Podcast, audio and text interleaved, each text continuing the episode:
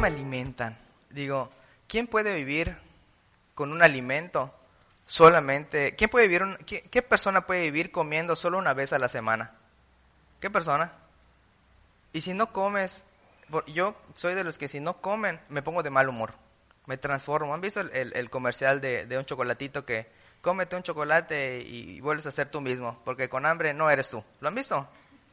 Yo cuando tengo hambre me transformo. Entonces imagínate, ¿quién sobrevive solamente comiendo la palabra de Dios el domingo? ¿Quién sobrevive comiendo la palabra de Dios solamente el viernes? ¿O, el martes? ¿O el jueves? Todos los días debemos alimentarnos espiritualmente. ¿Cuántas veces comes? Diez. Diez veces al día comes. No, algunos sí. Acá están comiendo. Pero así como nosotros nos alimentamos tres veces al día, Muchas veces nosotros solamente leemos dos minutos, el devocional, y lo medio leemos, ah, ah, ah, y ya, ah, ya estuvo, ya cumplí. No, por eso estamos raquíticos espiritualmente. Por eso vienen las adversidades, vienen las pruebas, y que es lo primero que hacemos? A llorar con la vecina, a llorar con el vecino, a ver qué, qué consejo nos pueden dar. Porque no conocemos la palabra, no conocemos a Dios. ¿Cómo voy a conocer a Dios si ni siquiera le, leo la palabra? Solamente ¿Qué tal si hoy se me ocurrió leerte el, cuento de, de, Bambi? Bambi se volvió cristiano y ahora predica. Y tú vas a decir, ah, tremendo, el pastor predicó de Bambi, ¿verdad? Y, eso va a ser tu alimento todo el tiempo. No podemos alimentar solamente de lo que, de lo que, de lo que viene en la palabra el domingo. Todo el tiempo tenemos que estar alimentándonos de la palabra de Dios. Es nuestra responsabilidad que mi relación con Dios es mi responsabilidad no del pastor solamente, ¿verdad? Algunos oramos, Señor, dale una palabra tremenda al pastor. Es casi, casi como que, a ver, abre la boquita. Una, dos, tres, ahí viene el avioncito, abre tu boca. ¿Y cómo hacen los niños cuando no les gusta la papilla? Le escupen. ¿Sí o no? Y muchas veces pasa lo mismo. ¿Qué tal si este domingo no te gustó la palabra? Lo vas a escupir. Te la vas a pasar toda la semana con hambre. Y te vas a quedar raquítico. Al final de cuentas solamente vas a ver lo malo y no vas a poder ver lo que Dios está haciendo en tu vida. Y empezamos a ver, ay, el hermano no me saludó, el hermano me, vio visco, el hermano. ¿Por qué? Porque solamente estamos enfocados en otras cosas que no es la palabra de Dios. ¿Cuándo me están siguiendo? Muy bien. Primera Samuel en el capítulo 16, en el versículo 1 al 3 dice, y Dios le dice a Samuel, ¿verdad? Que vaya y le pregunta, es porque había dado la instrucción, acuérdense que Saúl había desobedecido, le empezó a gustar más el consejo, o perdón, le empezó a gustar más la aprobación de la gente que la aprobación de Dios eh, en su vida, ¿no? Y acuérdense que eh, en algún momento Saúl quería hacer las cosas bien, pero le empezó a ganar las riquezas, le empezó a ganar la posición en que se encontraba, le empezó a ganar muchas cosas, ¿no? Entonces, eh, al momento de que Dios habla con Samuel, le dice, oye, voy a desechar a Saúl y voy a poner un rey nuevo, ¿verdad? Y, y Saúl pues dice que estaba muy triste, entonces dice, ¿hasta cuándo llorarás a Saúl, habiéndolo yo desechado porque no, para que no reine sobre Israel? Llena tu cuerno en aceite y ve y te enviaré a Isaí de Belén, porque de sus hijos me he provisto un rey. Y dijo Samuel, ¿cómo iré? Si Saúl lo supiera, me mataría. Jehová respondió, toma contigo una becerra de la vaca, de la vacada, y di, a ofrecer sacrificio a Jehová he venido Y llama a Isaí al sacrificio y yo te enseñaré lo que has de hacer y me ungirás al que yo te dijere. Y después vemos que, que Saúl hace conforme, perdón, Samuel hace conforme a lo que Dios le, manda y se va a Belén. Entonces dice que manda a buscar a, todos los, los, muchachos, ¿verdad? Y de los ocho hijos de Isaí, escoge a uno, que es David. Todos lo sabemos, ¿no? Era el menospreciado, era el, que, el más chiquito, ¿verdad? Y ahí me acordé de, de, algo. Y eso, ustedes me van a entender que son papás, me van a entender a la perfección. Cuando tienes tu primer hijo, cuando son primerizos, ¿verdad? No quieres que a tu hijo se caiga, no, crees, no quieres que le dé el sol. Si pudieras tenerlo en una burbuja, lo tuvieras ahí, ¿verdad? Cuando lo van a inyectar y llora, tú lloras más que el bebé, ¿verdad? Cuando se atraganta, el mundo se paraliza, cuando empieza a dar sus primeros pasos y se cae, te caes para que no le pase nada. O sea, es como es tu primer hijo, no quieres que nada le pase, ¿sí o no? Luego viene el segundo y ya así como que mm, ya vas, ya, ya sabes cómo está la, la situación de ser padre, ¿verdad? Los que tienen tercer hijo, ah, ah que se caiga, no pasa nada, ¿verdad? Imagínate tener ocho hijos, obvias razones, el, el, último que era David, ah, hasta peleaba con leones, peleaba con osos, no le pasa nada de hule, porque ya tenía ocho, ya tenía la experiencia de ocho hijos, ¿verdad? Yo me imagino que el primero era así como que, wow, ya sabes, y, y el octavo pues dice, chispa, pues ya ni modo, ya vino, se coló, ni modo, ¿verdad? No había, sí, no había Netflix y pues bueno, entonces este, nació David, incluso no dice la Biblia, pero muy posiblemente en esa época pues no había una, una planeación familiar, desde luego, ¿verdad? Y muy posiblemente Isaí habrá dicho, pues, pues ni modos, ya, ya vino, ¿verdad? Y a lo mejor quizás no era deseado David, eso no lo habíamos pensado de esa manera, pero ¿verdad? A lo mejor David no era deseado y fue un, un hijo enviado porque pues, pues porque hubo avivamiento y pues ni modos, ¿no? Entonces, resulta que, que, pues al ser el octavo hijo, pues lo mandaban para allá. ¿Se acuerdan que, el, que el, el, menor siempre se que va por las tortillas, se que se que va por los refrescos, ¿verdad? Ese que tiene que obedecer al hermano mayor, ¿sí o no? Si tú eres el, el menor, me entenderás, ¿verdad? Yo soy el mayor, no sé qué es eso. Entonces, pues sabes que iba por las tortillas, por eso, y lo mandaban a cuidar las ovejas. Lo que me da a entender que la familia de Isaí, pues obviamente eran ocho hermanos, ocho bocas que, que, que alimentar, pues no tenían tanto recurso. Si hubieran sido de una familia adinerada, pues tenían siervos, ¿sí o no? Entonces, pues no le quedaba de otra que ir a David a hacer los mandados, a cuidar las ovejas. Y posteriormente, en ese proceso que este muchachito empezaba a, a, a, cuidar las ovejas de su padre, ¿verdad? Este, en ese momento Dios empezó a formar su corazón. Y partiendo de eso es donde vamos a, tomar lo que dice la palabra de Dios. Y es lo que quiero que entendamos esta mañana y de este punto vamos a partir. David, si nosotros lo comparamos con Saúl, ¿verdad? Era una persona que no tenía ni siquiera una apariencia de líder. Dice que era de hermoso parecer, que tenía este una un era era rubio, que era era güero, ¿verdad? Este, pero no era, no tenía el aspecto de ser un gran líder ni, ni ser un buen rey. Y vemos que, que a pesar de todo eso, él no buscaba ser un rey, él solamente estaba siendo obediente a lo que su padre le decía, ¿verdad? Y durante ese proceso que él estaba en la soledad, no sé si les ha pasado en algún momento, ¿verdad? Que estás solo, ¿verdad? Cuando no estás de ocioso, y estás solo y de verdad empiezas a hablar contigo mismo y te das cuenta que, que empiezas a hablar hasta con Dios, es cuando tú te, te pones sincero y empiezas a decir, chispas Dios, la neta es que soy un, diablo. No sé si en algún momento les ha pasado. A mí me pasa a veces cuando estoy solo y me pongo a, a, pensar todo lo que he hecho, me pongo a meditar todas las situaciones y digo, la verdad es que, que Dios ha sido muy, muy bueno conmigo, ha sido muy paciente, ha sido muy misericordioso. Porque si yo fuera Dios, ya me hubiera hecho así, así, bajo el dedo me hago como una hormiga.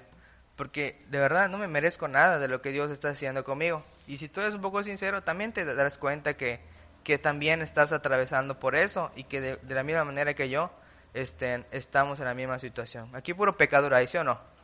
Porque vi que me hicieron unos que otros ojos así como de santo. Este, todos somos unos pecadores. Amén estamos buscando que Dios nos cambie. Entonces, uh, entonces, en ese momento en el cual estaba solo cuidando las ovejas, ¿verdad? Dice que hasta tiempo tenía de hacer salmos y empezaba a hacer cánticos, hasta tiempo de practicar su instrumento le daba, ¿sí o no? Y se volvió tan bueno que en algún momento utilizó eso para atraer, para paz al rey cuando estaba en un proceso de, de tribulación por el espíritu que Dios mandó. Amén. Dile a la persona que tiene a su lado, oye, no te, no te me atribules, despierta. ¿Verdad? Ok. Te voy a dar, te voy a dar así un poquito así de, de, historia por la misma ofrenda que vas a dar hoy, va a ser lo mismo, ¿eh? En Ruth, pero que nada, Isaí, ¿saben quién es Isaí? Pues el papá de David, ¿no? Pero Isaí es el nieto de Ruth y de Boz. ¿Lo sabían? Yo no lo sabía, apenas ayer me enteré. Ruth 4, 17 al 22, ahí vas a ver que lo dice, que, que era, Isaí era el nieto de estas dos personas. Y acuérdense que, que desde el trasfondo de la obediencia de Ruth, que no se fue, que no dejó a Noemí sola, ¿verdad? Fue que descendió David.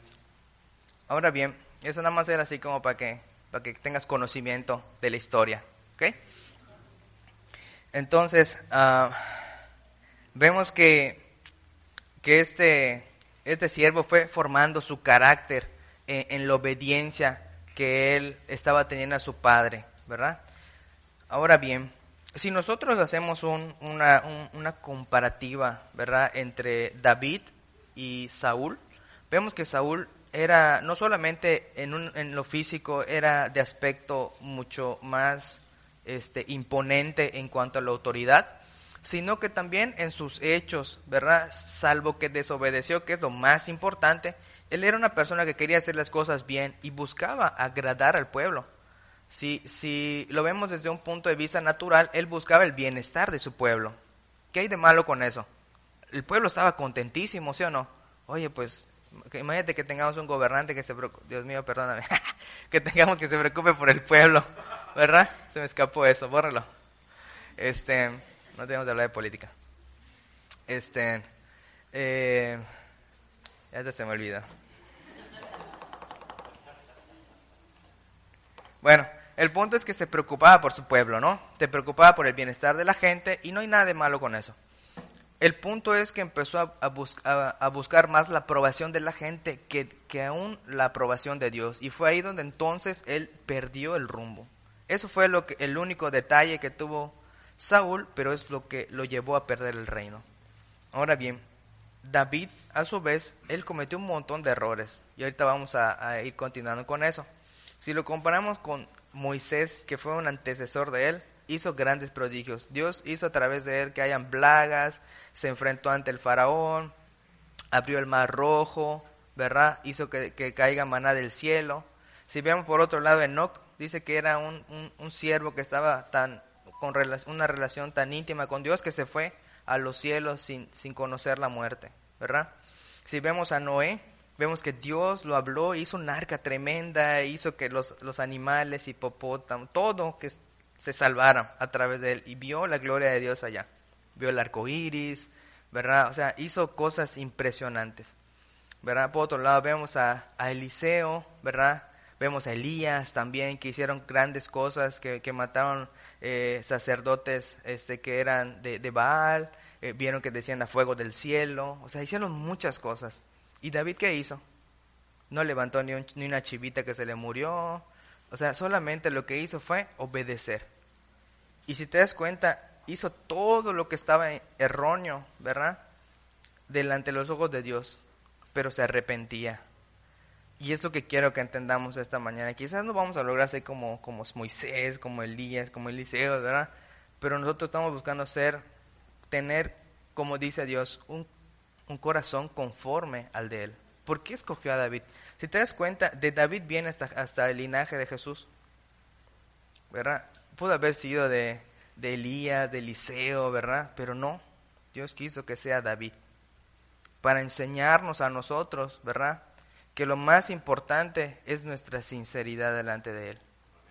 Lo más importante para Dios no es tanto que tú puedas levantar un gato, que tú puedas hacer, o sea, no estoy diciendo que no se pueda hacer. Si Dios lo puede hacer, Dios tiene el poder de hacer las cosas. Pero lo más importante es tener un corazón genuino, sincero, que no aparente algo que no es. Y aquí nosotros no podemos aparentar que somos unos malvados. No podemos aparentar nuestra, nuestra apariencia de piedad no sirve de nada si realmente nuestro corazón está podrido. De nada nos sirve sentarnos a la iglesia y hacernos pasar como que somos muy cristianos si realmente nuestro corazón está bien lejos de Dios. Entonces, ¿qué le pasó a Saúl? ¿Verdad? empezó a, desear más la aprobación de la gente. Y es lo que debemos buscar nosotros. no, me, no, nos debe importar si, si la gente se va a enojar, si la gente va a querer venir. Si no, lo más importante para nosotros es la aprobación de quién? De mi papá. Muy bien. No, de Dios. La aprobación de nuestros, de, de nuestros padres, pues, pues también eh, va para otro lado. Lo más importante para nosotros es la aprobación de Dios, de nadie más. ¿verdad? Y obviamente cuando nosotros estamos buscando la palabra, cuando estamos buscando a Dios ciertamente, nuestras buenas este, decisiones y los frutos van a hablar por nosotros mismos. No voy a tener que decir, oye, mira, yo estoy haciendo aquí, yo estoy haciendo acá. Mamá, mamá, ve, papá, ve esto, me está yendo bien por esto. No, solito los frutos hablan por sí solos, ¿verdad?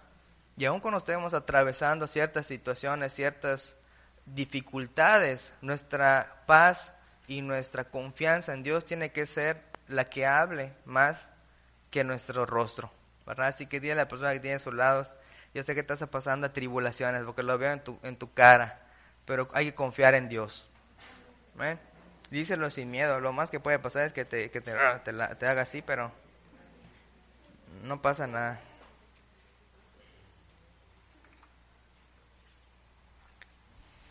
Dice que, que cuando, cuando Samuel fue a hacer el, sacrificio, ¿verdad? Dice, eh, le dijo Dios, yo te voy a mostrar qué es lo que vas a hacer. Yo te voy a enseñar quién es la persona correcta para que guíe a mi pueblo.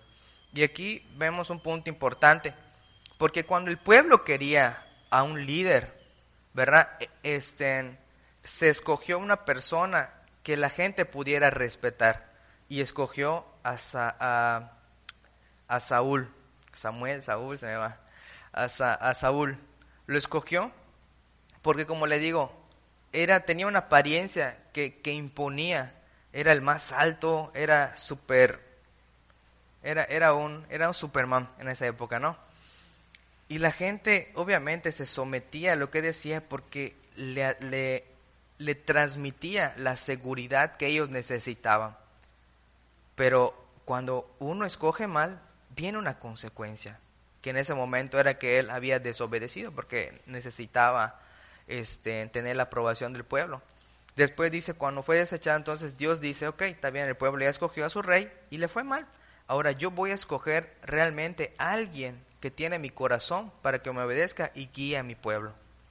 Entonces yo quiero expresarte y que entiendas de esta manera. Muchas veces nosotros tenemos en nuestra vida un Saúl. Empezamos a escoger mal. Y cuando empezamos a darnos cuenta que necesitamos la aprobación de la gente, nos empezamos a desanimar. Amén. Dile la persona que tienes a un lado, no necesitas la aprobación de la gente. Necesitamos la aprobación de Dios. Amén. Necesitamos un David en nuestra vida. Entonces, ¿qué es ese Saúl? No sé, puede ser tu trabajo, puede ser las relaciones familiares, que necesitas que te estén aplaudiendo o aprobando, o, necesitas, no sé, la verdad, solamente tú lo sabes, ¿verdad? Cuando metemos realmente a, a, un David, a pesar de que era torpe, que incluso hasta parecía necio, o sea, siempre en su corazón estaba agradar a Dios. ¿Cuántos quieren agradar a Dios? Así que no importa si eres torpe, si, si estás cometiendo situaciones, ¿verdad? Si todavía tienes problemas con la bebida, con, con la droga, con la pornografía, no lo sé, con la situación que estés atravesando. No importa con qué torpe seamos, si realmente somos sinceros y le decimos a Dios, Dios mío, la verdad, perdóname, me encanta tomar, me encanta ver pornografía, me encanta robar, me encanta mentir, o sea, me gusta, lo reconozco, pero ya no quiero hacerlo. Ahí está el detalle, ahí está realmente que nosotros reconozcamos que las cosas, ¿verdad? No le agradan a Dios. A mí me gusta, pero yo sé que a ti no. Quítamelo, ayúdame. Ahí está realmente la situación en la cual Dios entonces activa y dice, ok, yo, este está reconociendo, este, este mi hijo está reconociendo que, que, que es un pecador, que no sirve, que es una basura. Y es ahí donde yo voy a actuar. Porque lo menospreciado y lo que no quería el mundo, lo que desechó el mundo, Dios lo hizo algo servible para su gloria. Y es por eso que nosotros hoy podemos vivir para darle la gloria a Dios.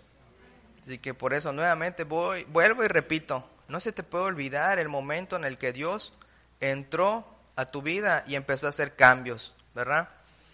Y te aseguro que, que hoy por hoy, y, quiero que, que quede bien claro, Hoy por hoy nosotros quizás estamos atravesando un problema con alguien, tienes una riña, tienes un problema. Haz un freno, haz un freno y, acuérdate el momento en el que Dios entró a tu vida y dime si vale la pena. No vale la pena, no vale la pena realmente perder nuestra paz. No vale la pena realmente perder la dirección en la cual nos encontramos por una situación que realmente se resuelve, no sé, hablando o se resuelve, no sé, lo que sea, se resuelve de alguna otra manera. No se nos olvide que antes cuando estábamos perdidos en nuestros delitos y pecados, ahí sí era una cuestión de vida o muerte, porque nos iba a costar nuestra familia, nos iba a costar nuestra propia vida. Ahí sí era algo importante. Entonces hagamos a un lado nuestra, nuestra, nuestro orgullo, hagamos a un lado toda nuestra arrogancia para que, para que Dios sobre en nosotros. Nuevamente te repito, Dios no echa de, de fuera un corazón que viene arrepentido a Él. Pero pidámosle a Dios que realmente sea un arrepentimiento genuino, un arrepentimiento verdadero y no solamente algo que dé una apariencia de piedad. Amén. Te pregunto esta mañana, si tú fueras David, ¿cuál sería tu actitud ante saber que vas a ser un rey?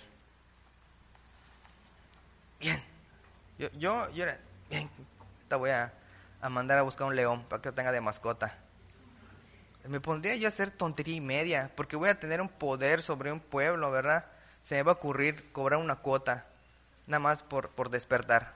¿Para qué? Para que aumente mi riqueza, nada más. Se, se, me, se me antoja, no sé, se me antoja que, mi, que mis dominios sean más grandes. Vamos a la guerra solamente para, para invadir otro terreno, otro, otro territorio. Ajá, o sea, se, se entonces, haciendo un poquito mención de, de, de esta época, acuérdate que, que, en esta época pues no habían leyes y el, el pueblo más fuerte era el que dominaba, ¿verdad? Entonces, se me ocurre que, que, eso pudiera haber pasado conmigo, ¿no? Entonces, ante, tener una, una figura de autoridad, y, más bien te la pongo fácil, creo que muchos de nosotros en algún momento hemos tenido un momento de, de autoridad en algún lugar, ya sea en la iglesia, en tu trabajo. Pero el otro día platicaba con una persona y me dice que, que, que, cuando estaba arriba se sentía, no le podía dar ni el aire, solamente tenía que ser aire de la, la brisa marina que viene del noreste para que no le dañe el perfil.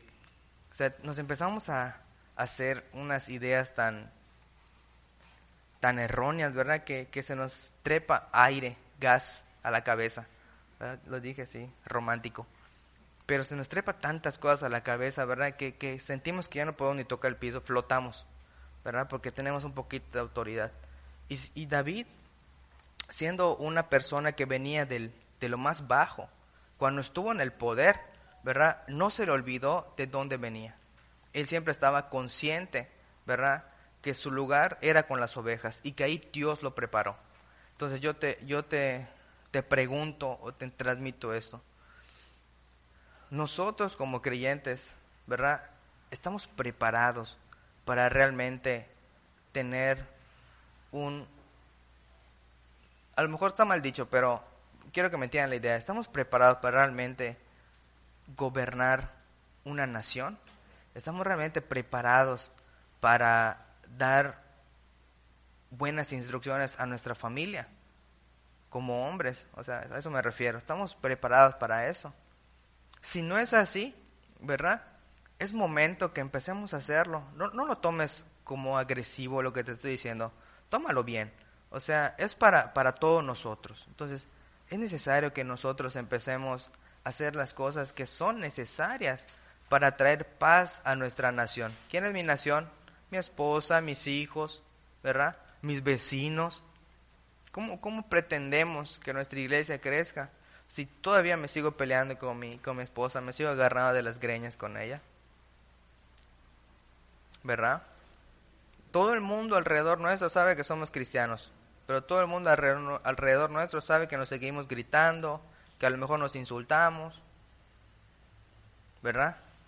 ¿Cómo pretendemos, o, o, o, más bien, ¿de qué me sirve mentirle a la gente de mi apariencia de piedad si en mi casa, ¿verdad? No está funcionando. ¿De qué sirve mi apariencia de piedad en la iglesia si dentro de mí no está funcionando?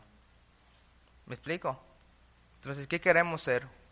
un Saúl o queremos ser realmente un David? Créeme que la gente aún de allá afuera va a tomar, eh, va a recibir la palabra de alguien que reconoce su error, que de alguien que se siente santurrón y no acepta su error. No sé si me expliqué. O sea, no hay nada de malo en mostrarte quién realmente eres. Si ustedes piensan que al estar yo parado aquí con una corbata, con un saco, me hace más santo que ustedes. Están en un error. De hecho, yo puedo ser más diablo que cualquiera que está aquí sentado. No puedo, no puedo yo hacerme pasar por alguien que está muy bien cuando realmente yo sé que las cosas no están bien. Y esa misma actitud debe ser de todos nosotros. Un pastor no es, no es, un, no es la persona que siempre está santa, ¿verdad? A veces creemos que, que el pastor es el que está más cerca de Dios, ¿verdad? Pero no, también nosotros somos gente, hombres, y, fallamos, y de repente pensamos también cosas malas, y hacemos cosas malas también, ¿verdad? Es verdad que estamos luchando con la santidad, sí, estamos luchando con muchas cosas, sí, pero somos igual que todos, ¿verdad? Entonces, David reconocía que era un pastor de ovejas, que Dios lo puso a gobernar, ¿verdad? y no se le olvidaba de dónde él venía. Así que no se te puede olvidar de dónde vienes. Aún tengas un puesto muy alto, aún tengas todo el recurso que, Dios te pueda dar, no se te olvide en algún momento. A mí no se me puede olvidar que en algún momento yo, yo repartí volantes. No se me puede olvidar que en algún momento me acuerdo que me mandaban con... ¿Saben qué es un sabucán? Es una bolsa, para los que no saben, ¿verdad? En, en Estados Unidos. Es este, una, una bolsa que se teje como con hilos de cordel. ¿Qué es el cordel? Bueno, una bolsa. No, no se me olvida a mí cuando me levantaba yo los sábados a las 8 de la mañana y me mandaban, en ese tiempo costaba 1.50 el camión. ¿Se acuerdan de esa época? 1.50 costaba el, niño, ¿verdad? Y yo pagaba niño. Este, entonces me iba con 3 pesos y, y con 200 creo. Eh, y me iba al mercado, a las 8 de la mañana iba al mercado a, conseguir las, los tomatitos, ¿verdad? Lleva yo mi listita que me da mi mamá, tres tomates, una cebolla. Si ves manzana, la compras, si está buena, la compras. Si está 10 baros, cómpralo. Me acuerdo de esa época. Me acuerdo cuando, cuando mi súper era Dunosusa. Para los que no saben, Dunosusa es una tienda que es donde se consiguen las cosas un poquito más económico, donde se consigue el fabulosito, ¿verdad? Del fabuloso, el fabulosito. Y de verdad me acuerdo que con 100 pesos hacía yo mi despensa para la semana. Compraba yo el fabulosito, el papel de baño, el, que nada más tiene una, una, hoja, el más barato. Compraba yo el shampoo, el chiquitito. Compraba yo el, el detergente, el, que sirve para los dientes, para la cabeza, para los pies, el, multiusos Suavitel si alcanzaba, compraba yo el chiquitito también, o sea, todo en chiquitito para la semana. Y después regresaba y después me mandaban a llenar los garrafones de agua, porque no alcanzaba para los de, los, los de, los de 40 baros, 40 pesos, perdón. Y tenía yo que ir a donde rellenas en un peso el, los dos garrafones. Y ahí iba yo con mi, con mi... Es más, yo tenía una mochila que tenía su carrito y desabrochaba mi mochila para que ya yo pueda yo cargar y daba hasta tres vueltas los sábados. Y después me alistaba porque tenía yo grupo de jóvenes. Y eso no se me olvida. No se me olvida que de ahí es donde, donde estoy viniendo. Y a nosotros no se nos puede olvidar ese proceso tan precioso, tan lindo que Dios usó para que hoy estemos disfrutando todo lo que tenemos en nuestra vida.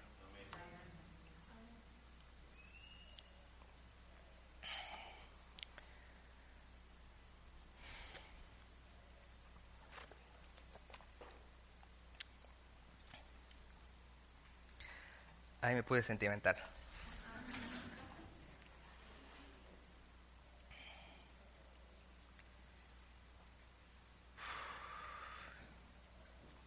Es bonito, es bonito. No se nos puede olvidar lo bueno que Dios ha sido con nosotros. Amén. Muy bien.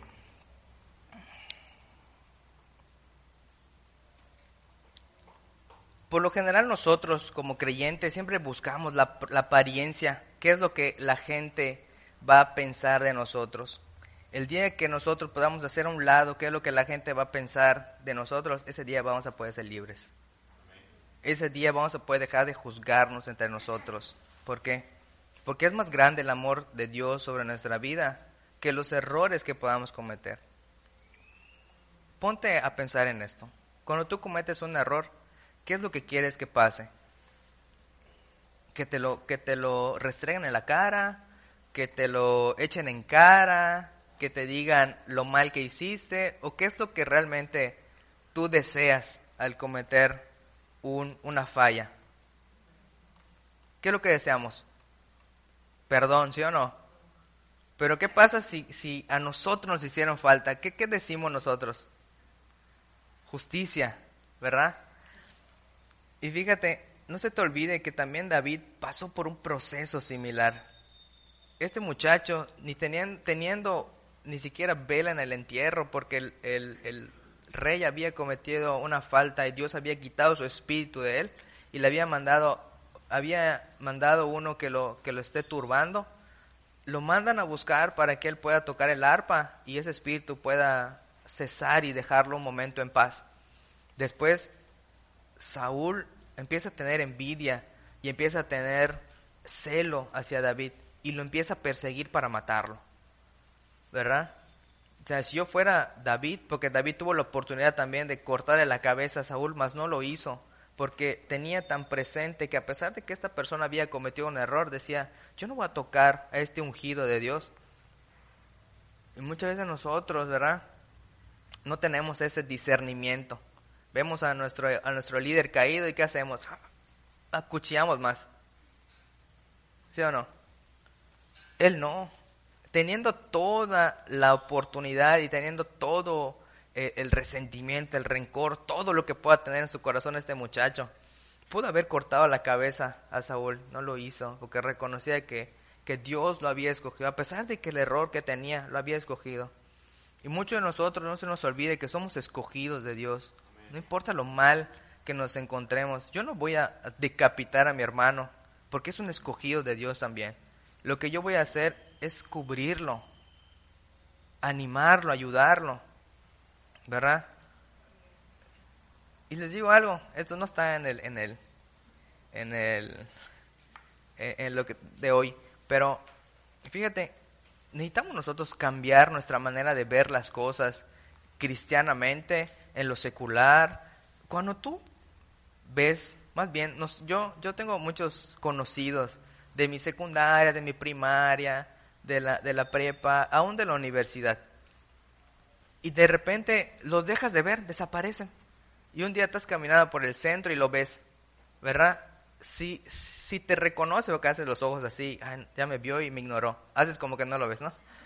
Pero muchas veces, ¿qué onda? ¿Cómo estás? Y lo abrazas, y cómo te ha ido, que no sé qué, literal, no tiene mucho que, que salí, haz de cuenta, de la universidad, tiene dos, tres, cuatro años, cinco años, no lo sé, no me acuerdo. Y, parece que ha pasado muchos años y, cuando me topo con alguno, ¿cómo estás? ¿Qué has hecho? ¿Dónde trabajas? ¿Qué no sé qué? Y nos empezamos a contar lo bien que nos ha ido a todos. Y es un gusto saber cuando a alguien le está yendo muy bien y, empiezan a, platicar. Ni siquiera hay envidia de decir, ya, ¿por qué le está yendo bien a él y a mí no? Ni siquiera hay eso. O sea, es un gusto poder. Y muchas veces nosotros como creyentes, aún en nuestra misma iglesia, a veces nos topamos gente en la calle vaya a ver. O sea, como, como que si tuviéramos algún problema entre nosotros, ¿me, explico? como que si nos cayéramos mal. Cuando a tu cuate de la escuela, ¿verdad? Ese, lo, abraza, lo apapacha, es como estás, que no sé qué. ¿Y por qué en nuestra iglesia no lo podemos hacer entre nosotros? ¿verdad? Eso no tiene nada que ver. Pero, pero de verdad te animo a que, a que empecemos a, a tener este, un poquito de amor entre nosotros, los que estamos como familia, en la iglesia. Amén. Ok. Pues a menos que, de repente estés por el centro y entres a una cantina. ¿Qué tal, hermana? ¿Cómo estás? Dos por uno, le pregunta, pues mínimo, ¿no? Pero háblense, salúdense, o sea. no podemos seguir viviendo eso. No, ese ejemplo pues estuvo muy, muy, nada que ver, ¿no? Pero, pero sí preguntarnos cómo estás, cómo te ha ido, no sé, cómo te está yendo en la semana. No creo que a todos, ¿verdad? En, en la semana necesitemos esa, esa dosis de, de, de un, un ánimo que no venga solamente de nuestro poder, sino de otras personas, ¿verdad? Necesitamos siempre esa dosis de ánimo que viene de parte de Dios, pero también usa a nuestra familia, a nuestros hermanos, a nuestra misma iglesia, para llenarnos el depósito, ¿verdad? Y poder seguir caminando hacia adelante. ¿Sí o no? ¿Sabe por qué a veces nosotros, o más bien, ¿sabes por qué David nunca, nunca, nunca, y esto quiero que, que también lo, entendamos y discernamos esto. David estaba solo. Ni su padre ni sus hermanos estuvo, estuvieron con él en el proceso que él estaba en la persecución. Estuvo solo en el momento en el cual estuvo en la cueva, ¿verdad? Escondido. Él atravesó solo sus desiertos, solamente con Dios. Porque él desde un principio, cuando estaba pequeño, siempre estuvo solo. ¿verdad? a raíz de eso Jesús entiende que por eso dice que cuando, que cuando Él mandaba a sus discípulos, los mandaba de dos en dos, porque si uno se cae, el otro lo levanta. Mas sin embargo David no tuvo eso, no tuvo quien. Y nosotros tenemos aún una ventaja sobre eso. Nos tenemos a nosotros, tenemos al Espíritu Santo de Dios que Dios mandó para que nos dé aliento también. ¿verdad? Pero a veces nosotros no hacemos caso, no, hacemos, no le prestamos atención al Espíritu de Dios.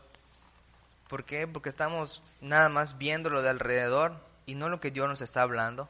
Ahí la importancia de nuestra relación con Dios. ¿Ok? Es responsabilidad de nosotros que nuestro espíritu esté avivado y nuestra carne esté menguada. ¿Verdad? Así que esto nos va a servir muchísimo para tomar todas las decisiones que, que tengamos que, en nuestra vida. Para todo, para todo sirve. Me voy acá, no me voy acá, hago, giro, viro, torno, ¿verdad? Dejo este trabajo, agarro este nuevo, vendo esto, no vendo aquello, ¿verdad? Entonces, acuérdate que de lo que está lleno en nuestro corazón es lo que al finalmente vamos a hacer aún las decisiones, ¿verdad? Se nos dice que todo lo tenemos que consultar a Dios. Y, es verdad, pero tampoco se trata de que, Señor, hoy qué calcetines me pongo, los verdes con rayita o los de bolita con azul. O sea, digo, tienes que tomar decisiones, no, no, no tan, tan literal, ¿verdad? Por eso Dios nos dio una mente, una mentalidad, para poder tomar decisiones básicas y decisiones que realmente trascienden nuestra vida. Amén. Entonces, el ejemplo que siempre se, nos da, pastor, ¿qué hago? ¿Me compro o no me compro la tele nueva? ¿Te vas a endeudar? ¿No tienes el dinero para pagarlo? No, voy a sacarla a crédito. No. Espera. Y que, bueno, amén. Pagas el tarjetazo y luego, ay, pastor, no, me, me, quitaron la tele, la, empeñé. ¿Verdad? E, esto parece una tontería, pero esto sí es real. Esto sí pasa. ¿Verdad? Entonces hay que tener un discernimiento bien bien ejercitado para saber y tomar buenas decisiones. Y no tenemos que preguntar esas cosas, ¿verdad? Ese tipo de cosas no se tienen que preguntar. Eso se, se decide, obviamente, en un, aún con nuestro este, sentido común, ¿verdad? Pero a veces no sé qué pasa, que nuestro sentido común está durmiendo o, está muy, muy, muy desajustado, que, que tomamos decisiones que después decimos, ¿por qué lo hice? ¿Sí o no? A mí me, pasa, me ha pasado me ha pasado. Que de repente uno gasta en cosas innecesarias. ¿Por qué lo hice? O sea, no, no me lo explico, pero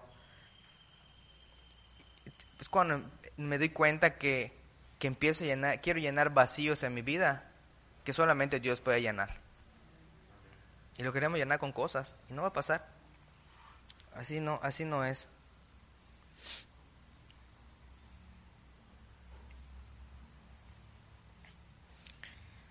En el versículo de 16, del 2 al 13, hay algo bien importante. Dice que cuando, cuando David fue ungido, dice que en ese momento, de aquel día en adelante, vino sobre él el Espíritu de Dios, de Jehová, ¿verdad? Y a raíz de ahí la gente empezó a notar algo diferente en él.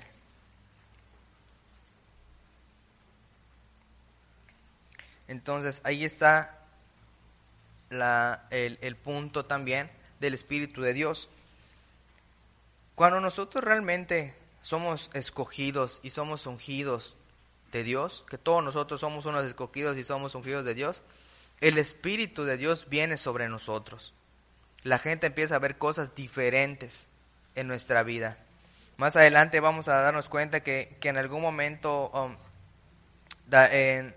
cuando Samuel, Saúl estaba en, el proceso del, espíritu que lo, que lo atormentaba, dice, manden a buscar a un muchacho, a alguien que sepa tocar el instrumento o algo, lo que sea, pero que me haga sentir bien.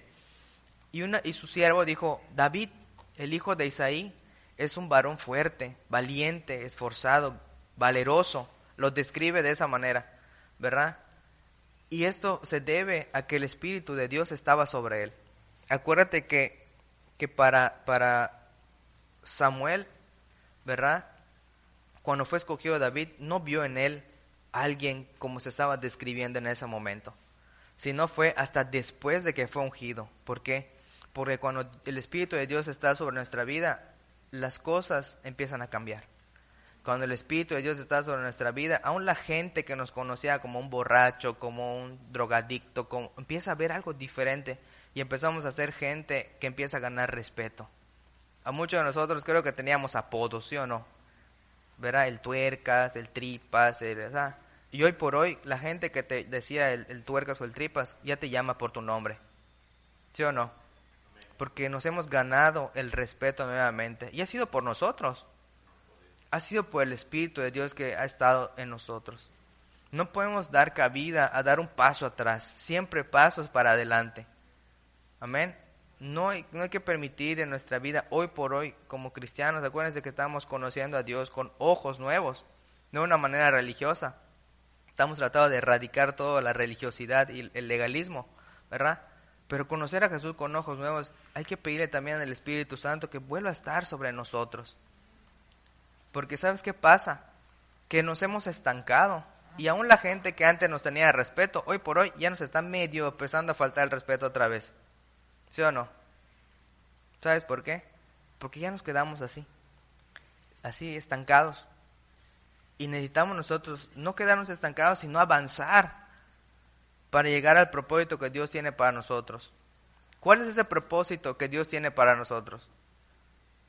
Llevar a un puerto seguro a nuestra familia. Tu, tu trabajo como papá no acaba, ¿verdad? Hasta que tus hijos, ¿verdad? Los entregas en el altar. Hasta ahí no acaba. ¿Verdad? Y aún, ¿verdad? Cuando ellos se casen, ¿verdad? Cuando tu hijo necesita un consejo o cuando tu hija necesita un consejo, tú también vas a estar ahí para darlo, ¿sí o no? Si tu hija va a hablarte mal de su esposo, ¿tú qué vas a hacer? Sí, sí, desgraciado, vente a la casa. Te lo dije. ¿Sí o no? No, al contrario, vamos a tener que tomar una decisión sabia. Yo tengo una pregunta. David tuvo una mamá, ¿sí o no? Sí tuvo mamá, ¿no? O, nació de un huevo. No, ¿verdad? Obviamente tuvo una mamá. La Biblia no habla mucho acerca de la mamá de David, pero quiero pensar, ¿verdad? Que fue tan bien instruido por su madre, que le inculcó bien la palabra de Dios, que cuando su papá no lo tomó en cuenta, la mamá, lejos de decirle, tu papá es malo porque te manda a comprar tortillas, ¿verdad? O tu papá es malo porque te manda las ovejas. Ni tampoco dice que, la mamá se puso al tú por tú con su papá. Oye, Isaí, eres un desgraciado. ¿Cómo vas a exponer a mi nené, al más chiquito, que se lo coma un león o que un lobo le haga algo? ¿Por qué lo mandas ahí con las ovejas ahí todas apestosas? Eres un malo. Déjalo aquí, que yo lo cuido. ¿Verdad? No vemos en la Biblia que la mamá se haya opuesto ante el trato que Dios iba a tener para formar su carácter. ¿Sí o no? ¿Y cuánto nosotros queremos meternos en el trato de Dios, no solamente como mamás, sino a veces como papás, o a veces como familiar, no, no, a ti que no te pase nada. Es el trato de Dios y hay que dejar que pase. ¿Verdad? ¿Sí o no? Entonces, no vamos a permitir, bueno, si ustedes quieren, ¿verdad? Pero no debemos permitir que, que, cuando nuestros hijos se casen, ¿verdad? Ay, mamá, mi esposa, mamá, gomité porque me hizo mi esposa arroz con frijol. Está malo. Sí, hijo, nadie va a cocinar como yo. Vente para acá. ¿Verdad? O, se le fue la sal, no lo sé. Mmm, qué rico. ¿Verdad? No, tenemos que estar bien preparados para saber como padres cuál va a ser el consejo que le vamos a dar a nuestros hijos. Oye, tengo problemas, te lo dije, no era de Dios. Te lo dije, es, es la consecuencia. ¿Sí o no? No. Como papás tenemos que amar, tenemos que el Espíritu de Dios tiene que darnos convicción para hacer las cosas. ¿Sí o no? ¿Verdad? Yo creo que ya pasamos ese, ese, ese proceso. Es verdad que vamos a, se nos da un consejo. Y como no estamos conectados con Dios, hacemos lo que se nos da la gana. Ah, pastor, ya, ya, nene. Te lo dije, hijo del diablo. Desobediente como el Satanás. ¿Verdad? Y sí, aunque a veces sí causa un poquito de, enojo, pero al final de cuentas no es mi consejo, es el consejo de Dios que tú desechaste. ¿Sí o no? Y mucho nos va a tocar comer, ¿verdad? Con, con, con lágrimas, muchas veces la consecuencia de, de, nuestras desobediencias, pero tenemos que saber que todo lo que, lo que nosotros hacemos, ¿verdad? Los que amamos a Dios, las cosas obran para bien. Y tampoco es así como un, como un, como un consuelo. Se dice un consuelo de tontos. Ah, es un consuelo de tontos, ¿no? No es un consuelo de tontos, simplemente es, es darnos cuenta de que, ok, está bien. Si, si tomamos la decisión, pues también afrontar la consecuencia, ¿no? Y sé que Dios está conmigo y que no quería que eso pase, pero pues ya, ya pasó. O sea, ¿qué voy a hacer ahora? No me puedo quedar toda la vida llorando, ¿verdad? Como le dijeron a Saúl, oye, a Samuel, sigues llorando por Saúl, que cometió un error. O sea, ya, dale la vuelta a la hoja y ve, ponte, eh, llena de aceite tu cuerno y ve por otro, porque yo ya proví, he provisto uno nuevo. ¿Sí o no? Entonces ya no podemos seguir lamentándonos hasta hoy nuestra decisión de hace unos años. Es verdad, la consecuencia la seguimos teniendo, pero Dios quiere hacer las cosas nuevas cada día. Entonces ya no podemos seguir en eso. Va a seguir llorando porque hace tres años, ¿verdad? El pastor no te saludó no, me fui a la iglesia porque no me saludaron. No. Vamos a, pedirle a Dios que, que el Espíritu Santo descienda sobre nosotros para poder entender realmente la buena voluntad de Dios sobre nuestras vidas. Amén. Muchos de nosotros estamos disfrutando lo que Dios está haciendo con nosotros. Y a pesar de que, de que vamos a tener que atravesar muchas situaciones económicas, de salud, de, de situaciones incluso que nos lastimen emocionalmente. Debemos estar completamente confiados en que en Dios está en pleno cuidado de nosotros. Siempre está en pleno cuidado de nosotros. No se nos puede olvidar. Amén. Amén.